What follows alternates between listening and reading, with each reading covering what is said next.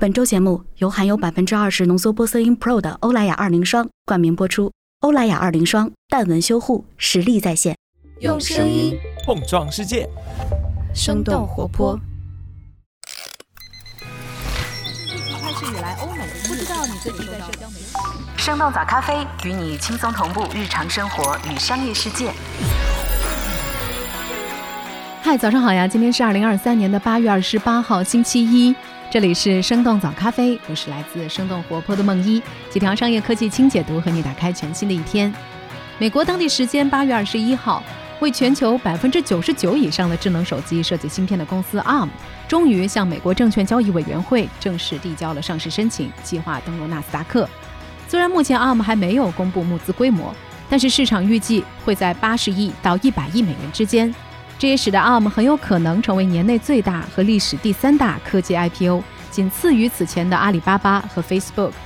根据《华尔街日报》的报道，ARM 2023财年的总营收是26.8亿美元，这只占到了芯片行业总收入的一小部分，和芯片巨头英伟达接近270亿美元的年销售额相比，显得微不足道。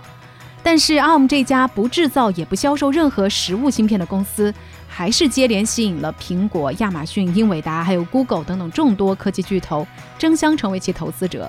根据路透社的介绍，虽然 IPO 投资不会带来董事会的席位或者是投票权，但是会巩固这些公司和 ARM 的商业关系，并且确保他们的竞争对手不会取得优势。那么，目前年营收只有英伟达十分之一的 ARM 到底是一种怎样的存在？这家公司又有哪些独到之处呢？我们今天的精解读就与此相关。在这之前，我们先来关注几条简短的商业科技动态。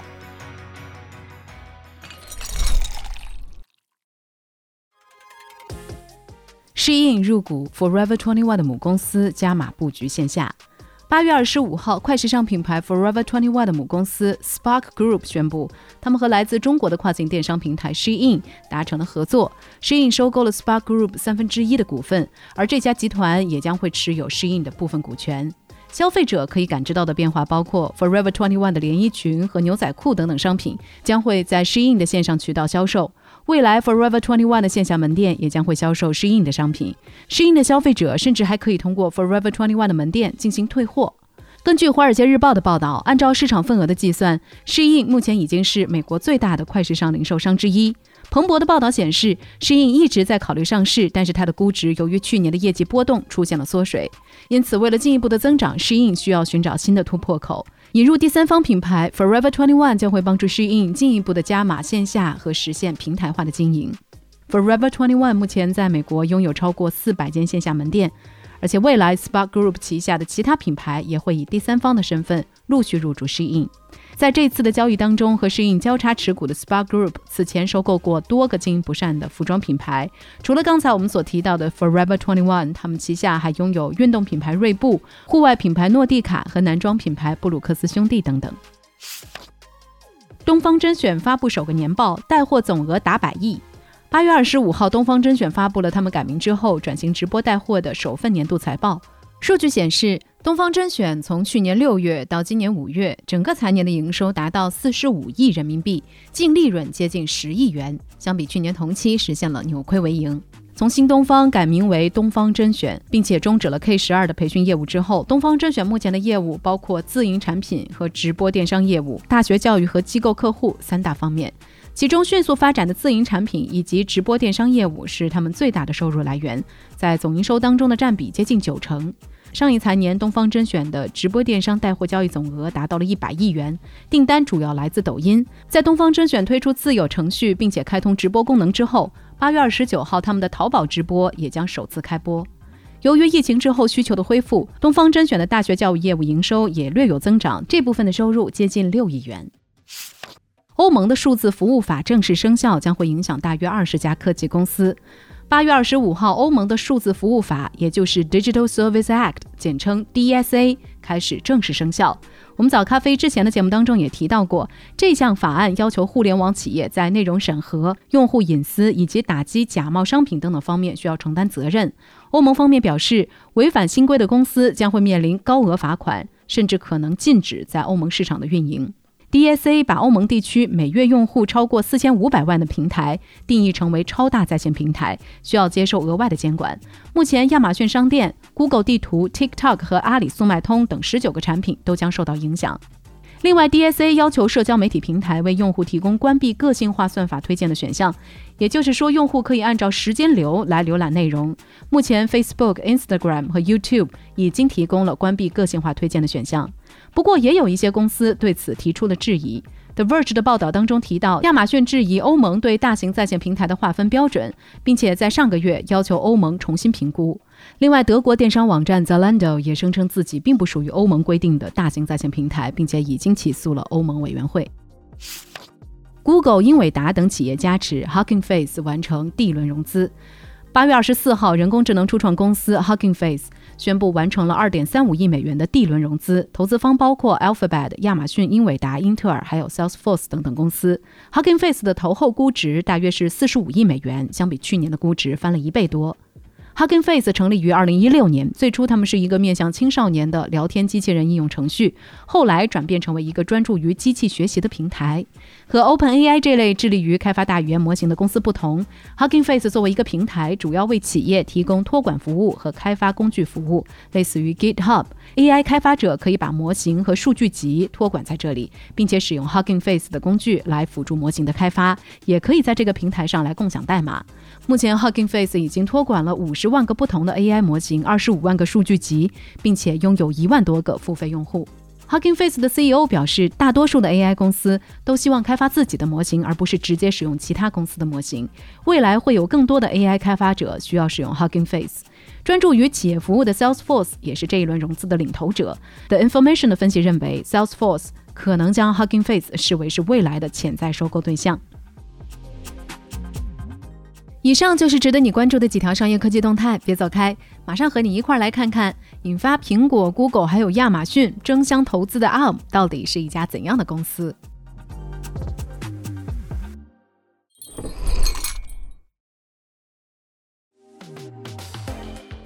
欢迎来到今天的轻解读。最近这段时间，无论是科技巨头、政府机构，还是投资者们，都在紧密地关注着软银旗下的芯片设计公司 ARM。和苹果、三星等等手机厂商不同，ARM 的产品并没有被普通消费者所熟知。但是目前全球有超过九成的手机处理器都在使用 ARM 架构，这其中就包括 iPhone 系列手机的处理器。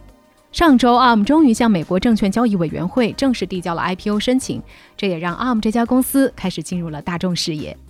而 ARM 的成长史也要追溯到那个连智能手机都还没有被想象出来的年代。一九七九年，刚刚从英国剑桥大学毕业的赫尔曼·豪泽和克里斯·克里一起成立了一家叫做 Acorn 的电脑公司，主要销售廉价的个人电脑。时间来到一九八一年，当时的 BBC 准备在全英国播放一部以提高计算机普及水平为目标的电视剧，并且选中了 Acorn 来生产一款配套的电脑。而 Acorn 所生产的这款电脑也被命名为 BBC Micro。几年之后，全英国超过百分之八十的学校都配备了这款电脑，而且购机费的一半是由政府资助的。而 Acorn Computers 也成为了那时全英国几乎家喻户晓的名字。但是 Acorn 并没有满足于已经取得的成就，受到 IBM 和苹果公司的启发，他们意识到，如果想要保持竞争力，就需要更加强大的处理器来驱动计算机。但当时市面上的 CPU 都没有办法满足 Acorn 的需求。后来，他们又联系了英特尔，希望能够拿到英特尔的二八六芯片的授权，但不曾想到的是被英特尔拒绝了。于是，Acorn 决定跟随当时硅谷大热的 RISC，也就是精简指令集计算机风潮，设计自己的 CPU。一九八三年十月，一个叫做 ARM 的开发计划正式启动。不过，这个时候 ARM 的全称还是 Acorn RISC Machine。两年之后，Acorn 第一块使用 RISC 指令集的 ARM 芯片诞生了。后来，因为经营、业务管理以及股权变动等等种种原因，原先的 ARM 开发部门也被分拆出来，和苹果公司以及代工厂 VLSI 合作，成立了一家独立的处理器公司，全称是 Advanced Risk Machines，也就是今天的 ARM。其实，在一九九八年，ARM 已经同时在英国伦敦证交所和美国纳斯达克上市，直到二零一六年被软银以三百二十亿美元私有化。经过几十年的发展，总部位于英国剑桥的 ARM 已经从默默无闻的零部件制造商，成长成为科技行业最关键的参与者之一。他们的电路设计和基本芯片架构在智能手机中已经是无处不在。二零二零年，芯片巨头英伟达提出了以四百亿美元的价格向软银收购 ARM 的邀约，但是这笔交易最终因为无法通过反垄断审查而被终止。现如今再次递交上市申请的 ARM，正承载着今年全球规模最大 IPO 的行业预期。根据 CNBC 的报道，软银为 ARM 寻求的估值大约在六百亿到七百亿美元之间。此前，英伟达和英特尔都作为锚定投资者参与了 ARM IPO 的洽谈。除了这两家芯片巨头之外，包括苹果、亚马逊还有 Google 在内等多家科技巨头也在争相成为其投资者。有知情人士在接受《金融时报》采访的时候表示，ARM 的客户和竞争对手都希望能够参与其中。目前大约有十个非公开的潜在投资者。那么，ARM 这家公司究竟有哪些优势，引得巨头们纷纷想要参与这笔交易呢？优势之一，技术应用的普遍性。ARM 是一家从事基于指令集技术的芯片设计开发公司。我们简单理解就是。一颗芯片造出来是没有办法直接使用的，处理器和操作系统之间需要有一个像翻译官一样的角色，也就是指令集，来促使软件和硬件之间可以相互理解。和计算性能更强但是设计繁琐、功耗更高的复杂指令集相比，ARM 的 RISC 指令集，也就是精简指令集，具有低发热和功效极低的特点。那这些特性就完美的契合了移动设备的需求，也让 ARM 赶上了移动时代的天降红利。过去十多年，智能手机的流行和普及改变了整个科技行业的格局，也催生了最强大的几家科技公司，比如苹果、Google、台积电以及 ARM。他们代表了手机产业最核心的系统、芯片设计和制造，还有芯片指令集架构。那作为生态底层的 ARM，芯片设计离不开它，系统和移动应用开发也离不开它。随着 CPU 设计的复杂性呈指数级的增长，科技公司更愿意选择物美价廉的 ARM 解决方案，而不是自己从零开始来设计芯片。这也是全球化分工的重要体现。根据 ARM 招股书披露的数据，目前全球大约有一半的芯片，百分之七十的人和百分之九十九的智能手机都在用 ARM 技术。优势之二，独特的商业模式。和英特尔的重资产高利润的垄断模式不同，ARM 在行业里开创了全新的授权模式。简单来说，就是 ARM 并不靠自有的设计来制造或者是出售芯片，而是将处理器架构授权给有兴趣的厂家，并且会针对不同的公司对应不同的授权方案，并且从中抽取一部分的利润。比如，面对苹果、还有三星等等研发实力雄厚的企业，ARM 只会授权他们的架构和指令集，那么客户就可以自行设计和 ARM 指令集兼容的处理器，这样自主性就会更高。与此同时，ARM 也会向一些芯片设计公司来提供处理器授权服务。那在这种方案之下，客户只需要按照 ARM 已经设计好的芯片图纸来生产就可以了。这种靠着收版权费的盈利模式，极大地降低了 ARM 自身的研发成本和风险。由于没有任何重资产的投入，产品使用周期又长，还可以不断的复用，ARM 的毛利率达到惊人的百分之九十六。另外，由于客户可以自由地利用购买来的知识产权，创造自己的业务，所以从手机到游戏机，再到各种可穿戴设备，全球有数十亿的设备都采用了 ARM 的架构。目前以 ARM 为核心的合作生态圈里，已经包含了全球五百多家大型科技公司，苹果、Google、亚马逊这些巨头都需要购买 ARM 的 IP 授权来进行芯片设计。ARM 这种处于上游、无需下场竞争的中立性，也被业内认为是他们版图宏大、地位稳定的重要原因。而 ARM 的这次上市，也让各方开始担心这家公司未来的实际控制权问题。英特尔需要 ARM 来扩大他们的代工业务，亚马逊需要将 ARM 用于 AWS 的云服务，而 Google 和苹果则需要 ARM 的芯片技术用于自家的硬件产品研发。这也是各家巨头想要成为 ARM IPO 投资者的重要原因之一。优势之三：进军利润丰厚市场的潜力。早在2016年，也就是软银以320亿美元收购 ARM 的那一年，ARM 就已经开始涉足智能汽车、可穿戴设备和家用电器的芯片制造领域。根据《经济学人》的文章，近些年来，ARM 专注于通过向云计算、汽车和物联网等等新市场扩张，使其成为所有细分市场中无处不在的计算技术提供商。随着人工智能从数据中心转向消费者应用程序，ARM 也凭借着他们在低功耗、高性能芯片设计方面的专业知识，很有希望能够把握这一重要机遇。ARM 表示，他们设计的每个处理器都将加速其所支持的人工智能和机器学习技术，并且已经开始添加新的功能，使他们的算法运行得更快、功耗更低。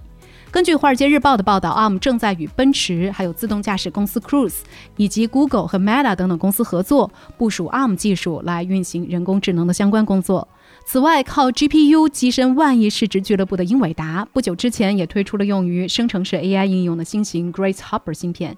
这个芯片就基于 ARM 架构。虽说英伟达收购 ARM 的交易最后以失败告终，但是因为和英伟达的合作伙伴关系，ARM 也同样有希望成为 AI 浪潮的芯片受益者。现如今，ARM 的故事还在继续。由于全球智能手机需求的持续低迷，在截止到今年六月份的三个月时间里，ARM 的净利润比去年同期减少了一半以上。而目前人工智能需求的扩大还不足以抵消 ARM 核心产品销量的下滑。另外，ARM 作为智能手机芯片设计唯一供应商的地位也在受到挑战。来自加州大学伯克利分校开发的开源替代方案 RISC-V 可以供任何人使用，而且无需许可证或者是任何费用。而 ARM 的最大客户之一高通已经在着手推动 RISC-V 架构在全球的应用。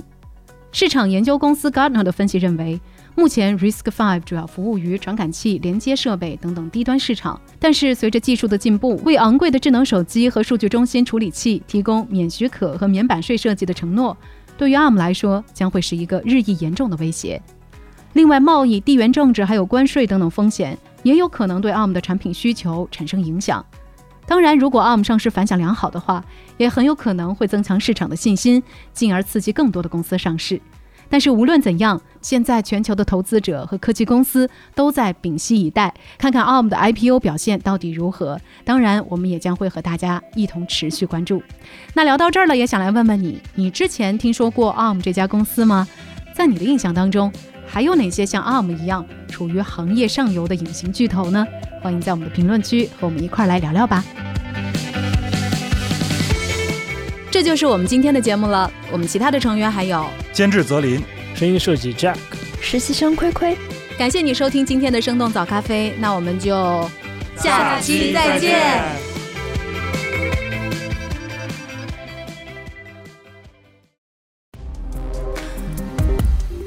随着生活节奏加快，工作压力和不规律的饮食作息，导致越来越多的年轻人出现细纹、暗沉和敏感等肌肤的初老问题。根据福布斯数据的统计，二十到二十四岁的都市女性中有四成都在使用抗衰老的产品。这其中，欧莱雅的明星抗老成分玻色因更是收获了广泛的关注。玻色因中的核心物质是源于西欧山毛榉树中的木糖成分。欧莱雅实验室经过多年的研发，终于率先在二零零六年成功合成。而通过不断优化的原料提纯工艺，在二零二二年获得了更加精纯的浓缩玻色因 Pro。作为第一款添加了百分之二十的浓缩玻色因 Pro 的产品，欧莱雅二零霜能够有效的促进皮肤胶原蛋白生成至之前的七倍，还能够呵护敏感肌，增强吸收能力，抗老加修护，一瓶欧莱雅二零霜就能搞定。并且较高的性价比也更加匹配多数年轻人的购买能力。如果你也想了解更多关于欧莱雅二零霜的信息，可以点击查看我们的 show notes，也可以在评论区留言，我们将随机抽取三位幸运听友，送出由欧莱雅二零霜提供的福利。期待与你一起再现青春光彩。